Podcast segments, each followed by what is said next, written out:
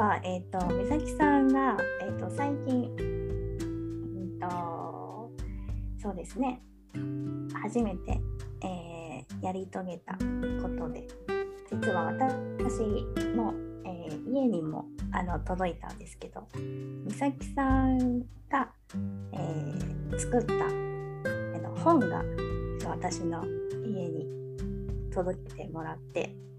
で私も読ませてもらったんですけど初めて今回、えー、そのこれまでのその自立生活のことだったり考えたことだったりヘルパーさんのことだったりそういったことを、えー、美咲さんのあの文章でまとめたあの本を、えー、作作りました。それについてあのいろいろ聞きたいと、えー、思っています。であのこれが実はあのジーンっていう名前のこれは本ですかねこの自分自身で自分のオリジナルのその本が作れるあの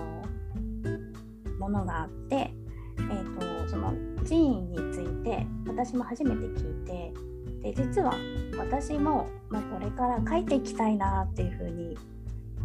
あの思ってるんです。で今回ちょっとそれについて詳しくあの聞きたいと思ってるんですがまずその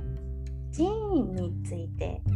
えー、美咲さんはこのジンについて何をきっかけに知ったんですか？ももともとその一般社団法人和音でスタッフとしてこういろいろ経験をさせてもらう中で同じく和音スタッフの山崎さんですかねがジンを作ったのを読ませていただいて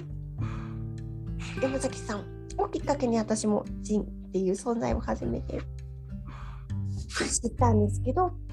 そういうこう自分で作った書いた文章を、まあ、まとめるっていう形でこういうふうにみんなで読んでもらえるきっかけを作れるんだっていうのをそこで知りました。まあ、そこも島田さんのこうつながり高島さんきっかけでっていうところもあったんですけど改めて高島さんジンについて教えていただけると助かります。はい。えっ、とですね、まず最初にジンって何かっていうところだけあの僕もまあいろいろ勉強してくる中で知ったものだったのでそれをお伝えするとジンってあの ZINE ジンなんですね。これあのマガジンってあの英語で雑誌をマガジンって言うと思うんですけどその最後のジンのところからあの取ったんじゃないかと諸説あるんですが理由言あの言われています。でジンってあのなんか個人やグループが自由なやり方テーマで制作した冊子のことっていうふうに言われてます。なんであの英語でリトルプレスって言われてて何かそういう出版社とかなんかそういうところから作られたものじゃなくてその DIY Do It Yourself で自分で作ってあの自分でまとめたその冊子っていうのでそれこそあのフリーでただでそういう配る人もいれば、自分で値付けして500円とか1000円とかで、あのいろんなところでイベントで売ったりとか、あのいろんな人がいます。で、えっと、なんていうか、本当に Adobe のソフトを使って、もう本当に雑誌みたいなこう分厚いジンを作る人もいれば、もう手書きでコピー用紙に手書きで鉛筆で書いて、それをなんかもう、これがジンですっていう風にする人もいるし、本当に自由で、とにかく大事なのは、まあ、自分が書きたいことをあの書く。であの、自分が書かなくても、まあ、正直よくて、あのいろんな人の文章を集めて、それをまとめて、ジンにして出すっていうこともできるような、そういうもので、結構昔からあるもののようです。これ実はあの大学の先輩にあの伊佐山サブさんっていう人がいてその方が大学の時から自分でジンを作ってあのいろんな人に配ってでそれがきっかけで今プロの編集者として活動されてるんですけどその人の僕は後輩で横で見ててあこういうのがあるんだっていうのを知ってであの和音で出会っていろんな当事者の人たちや、まあ、特にあの美咲さんのようになんか本当に書くことがたくさん書くっていうかあの世に情報発信したらなんかそれを読みたいっていう人たくさんいるだろうなっていう人にたくさん出会う中でなんかジンをぜひ紹介したいなと思ってそれで美咲さんに紹介した次第です。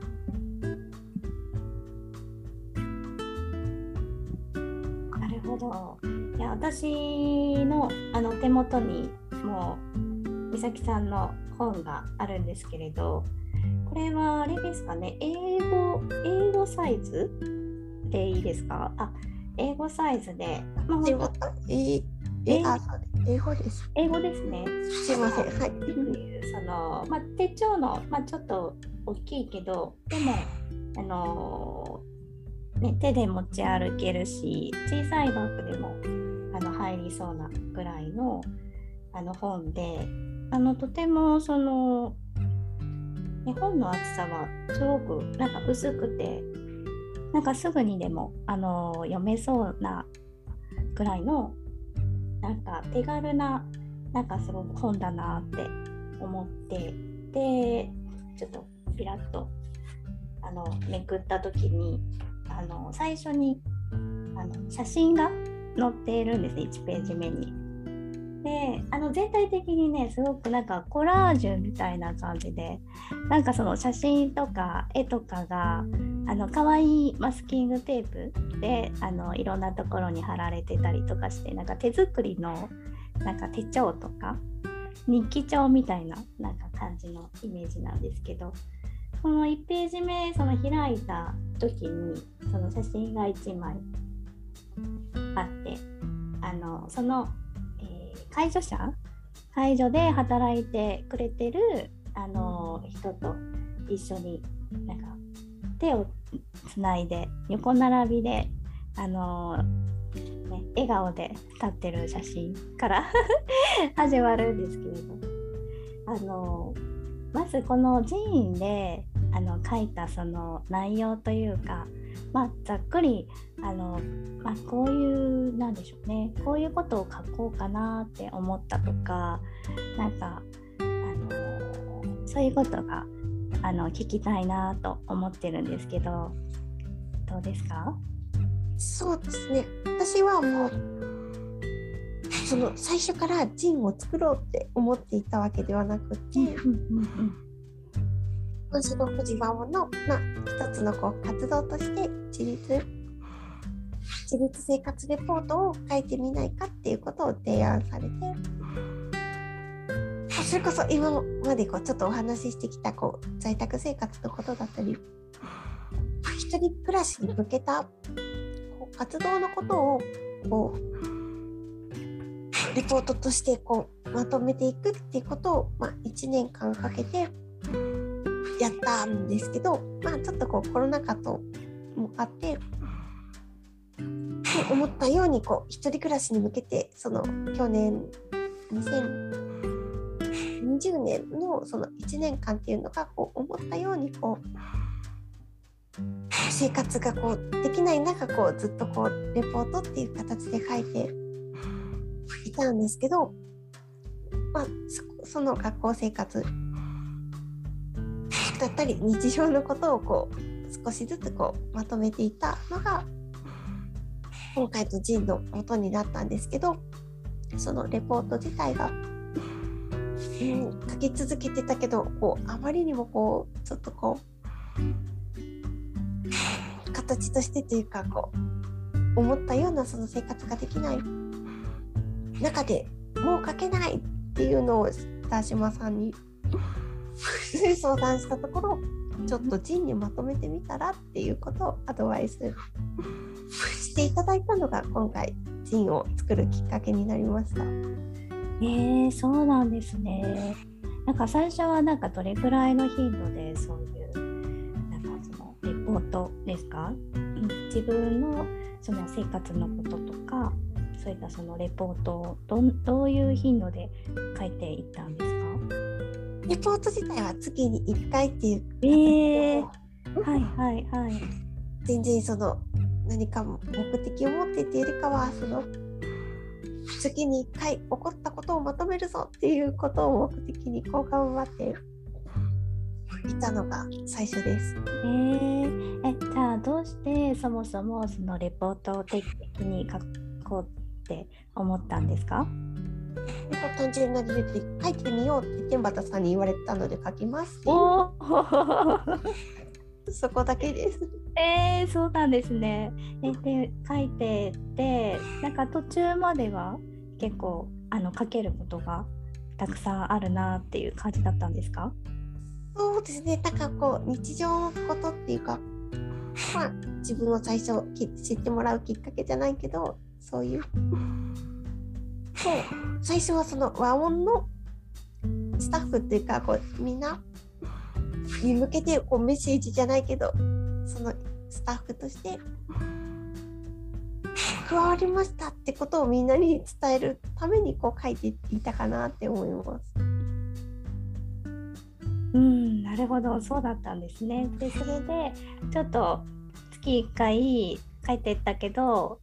ちょっとそのコロナ禍でなかなかあの進められなかった状況もあってそれでちょっともう自分では書けないって思って田島さんに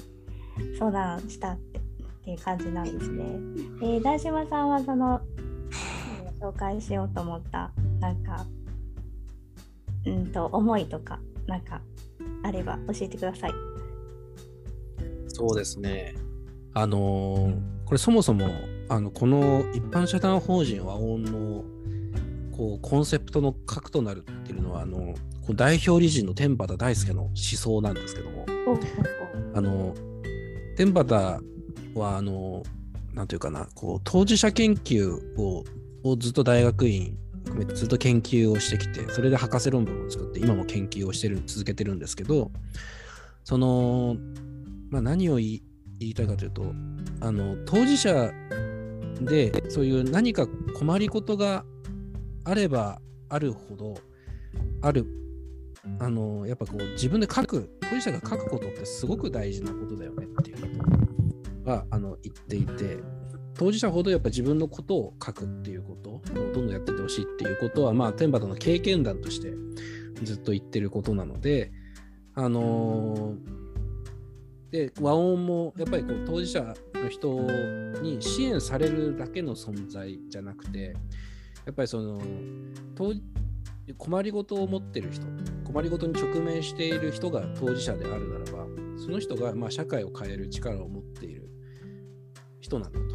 そういうふうな存在としてなんかエンパワーメントをしていってほしいされていくとかしていくようなあのそういうのを支える団体になりやっていこうっていうのが和音のあの根本にあるので。でその一つとしてなんか情報発信のツールをやっぱこう当事者が持つってすごく大事だなと思って、まあ、このポッドキャストもそうそうだと思いますしいろんなメディアっていうかメディアを自分が持つ本を作るとかなんかまあブログもそうだし、まあ、SNS もそうだと思うんですけどなんかそういうのをなんか自分で作れるようになってよりなんかこうなんていうかなあのデザイン含めて作れるようになるとなんかまあ面白いしなんかそれでつながっていく関係性ってまたあるし地域でつながっていくきっかけにもなるんじゃないかなっていうことで、えー、ジンはまあなんか何がいいって終わりがあるんですよつまりこう終わりがある。うんあのブログってなんか続けていかないといけないとか ってなんかあるじゃないですか。でもあの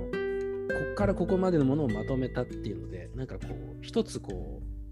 息継ぎができるっていうか、はいはいはい。しばらくしばらく休んでも別にあ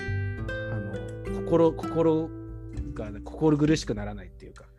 うんあのうんうんまあ2冊目作ろうと思ったらまあ1年ぐらい休んでもう一回作ろうかなっていうのも全然いいし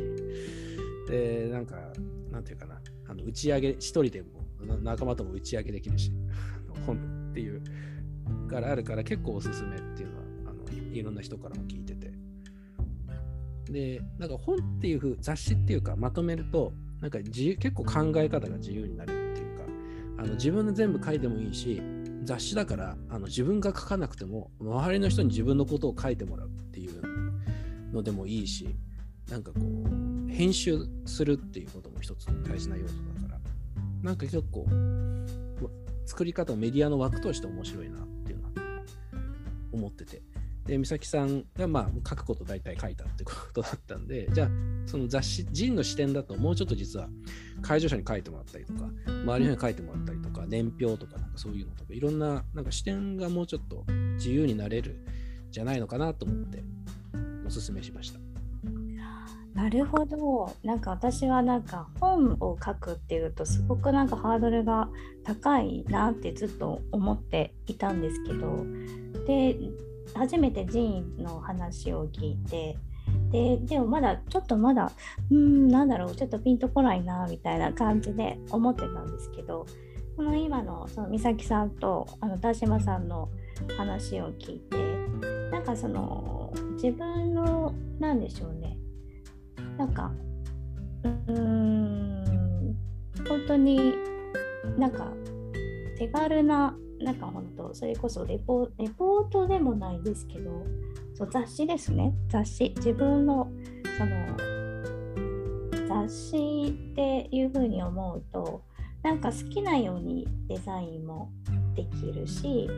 で好きなようにその文字文字とか文字の形とかあと好きなものを貼ったりねあの周りのあの親しい人に書いてもらったりとかなんか自由になんかそのできるところがやっぱりすごくいいなってあの思いました。もう私はねもうなんかあ本だと思ってすごいなんか気張ってしまうんですけどなんかそれがあちょっと書いてみようかなみたいな感じからスタートできてそしてなんか終わりがあるっていうのがあのいいなと思っているのとあと形形になるっていうのがあのすごくいいなって思ってあの聞いていましたしあのね私も受け取ってこれを受け取ってなんか私も、まあ、自立生活は15年ぐらいやってるんですけどあのなんか私が始めたばかりのこの大学生の時にいやこれちょっと読みたかったなみたいな 思ってて私もあのヘルパーさんとどう付き合っていったらいいのかとかなんかその何をどこまであのなんか頼んだらいいのかみたいな悩んでた時がずっとあったんでなんかそのその悩みだったりとかその大学生としてのあの通のその大学生としてのなんかやってることとかなんかいろんなことがすごく書いてあるのでだかちょっともうちょっと早くこれなんか読めたら すごくいいなって思いました。だからあのいろんな人にねなんか届いてほしいななんて思ってるんですけどこれは、えっと、この本は、えっと、そうですね。何から聞いてったらいいかな。なんかそのどんなことを一番あの伝えたいっていうふうに思ってなんか書いていったのかなっていうところを美咲さんになんか聞いてみたいなって思うんですけどどうですか？そうですね。まあそのもともと私もまあ、自立生活レポートっていうところが元ではあったんですけどその、まあ、ジンをじゃあ作るぞってなった時に、まあ、そのレポートをは紹介したいっていう気持ちもあったんですけどこういざ作るってなるとこうやっぱりこう自分のことを知ってもらうきっかけだったりこう自分の次戦ヘルパーさんこう和音の活動をきっかけにこう次戦ヘルパーさんにも入ってもらえるようになった。のぼさんが最初に写真の紹介をしてくださったんですけどそのメンバーのことも知ってほしいというか私たちのこうチームをこうみんなに知ってほしいなっていう気持ちとそういう、まあ、形として残ることで周りを巻き込んでいくきっかけになるチームになるといいなっていうところをまず最初の目標としてこうチームを作るっていうところを、うん、始めたというかそこの目標を持って作っていこうと思ってそれで自践ヘルパーさんにも文章を書いてほしいっていうことをお願いしたり地元のその今までこう障害者運動だったりこう自立生活運動っていうか私に知るきっかけをくれた友人にもこうちょっと書いてっていうことをお願いして、うん、巻き込んで無理やりお願いって言って書いてもらったんですけど自分の文章だけじゃなくて周りも一緒に書いてくれたジーナの周りも一緒にこう書いてくれた文章なのでその形がこう一つ出来上がって なんかすごくこういい良かったなっていうふうに思ってます。うん、なんかあの伊崎さんのところに入っているあの解除の学学生さんですかね学生さんが多いのかなっていう印象なんですけど写真であのすごく一緒に写っている写真がすごくあのにこやかであのなんか感じがね雰囲気がね美咲さんと似てるなって 思ったんですよ。写真からもすごく。それが伝わって。あのチームとしてはなんかどんな感じのチームなんですか？美咲さんのチーム。どうなんでしょう。なんかこう私も